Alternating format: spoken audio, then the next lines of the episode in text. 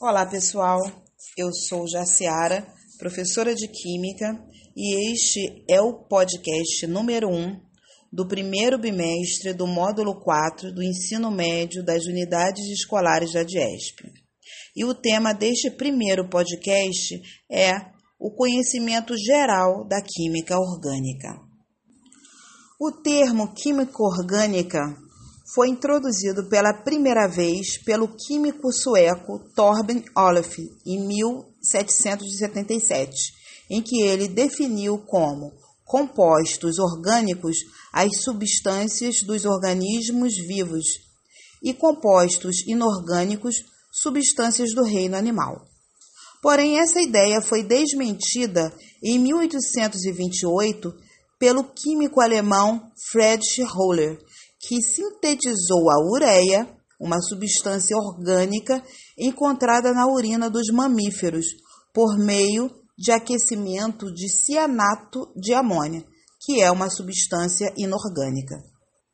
Vamos a algumas características gerais das moléculas orgânicas.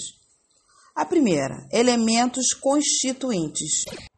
As moléculas orgânicas são constituídas fundamentalmente por quatro elementos: carbono, hidrogênio, oxigênio e nitrogênio, denominados elementos organógenos. A segunda propriedade é a combustão. Todos os compostos orgânicos que contêm carbono e a imensa maioria possui hidrogênio, a queima completa dessas substâncias produzem CO2 e H2O, ou seja, gás carbônico e água.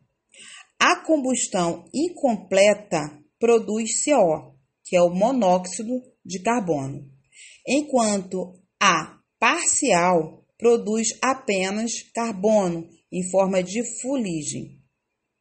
A combustão incompleta dos combustíveis produzindo CO que, ao ser inalado, se une à hemoglobina, impedindo que ela exerça o papel fundamental que é de transportar oxigênio no sangue. A terceira propriedade são as ligações e as forças intermoleculares. Grande parte dos compostos orgânicos exibe apenas ligações covalentes. Dessa forma, as forças de atração intermoleculares predominantes são as forças de Van der Waals. Posteriormente, aparecem as forças de atração entre dipolos permanentes, o que inclui as pontes de hidrogênio. A quarta propriedade refere-se à estabilidade.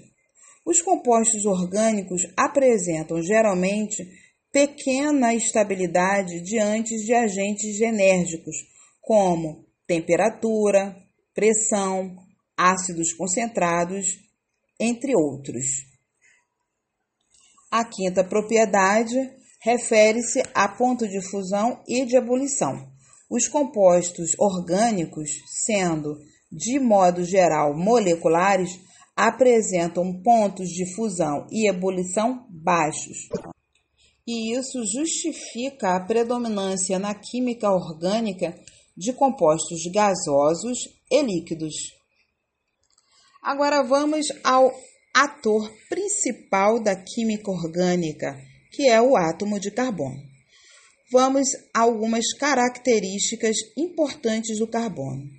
O carbono ele tem quatro valências, o que quer dizer que ele pode fazer quatro ligações.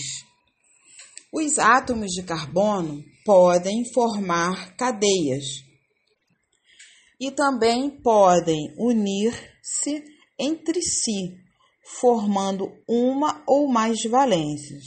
Ele pode unir com apenas um carbono com apenas uma ligação, que seria a ligação simples, mas ele também pode formar fazer duas ligações com o outro carbono, que aí seria uma ligação dupla.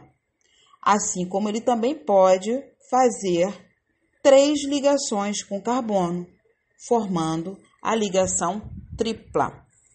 Então, a cadeia é o nome dado à sequência de átomos ligados entre si. Ok, pessoal? Até o próximo.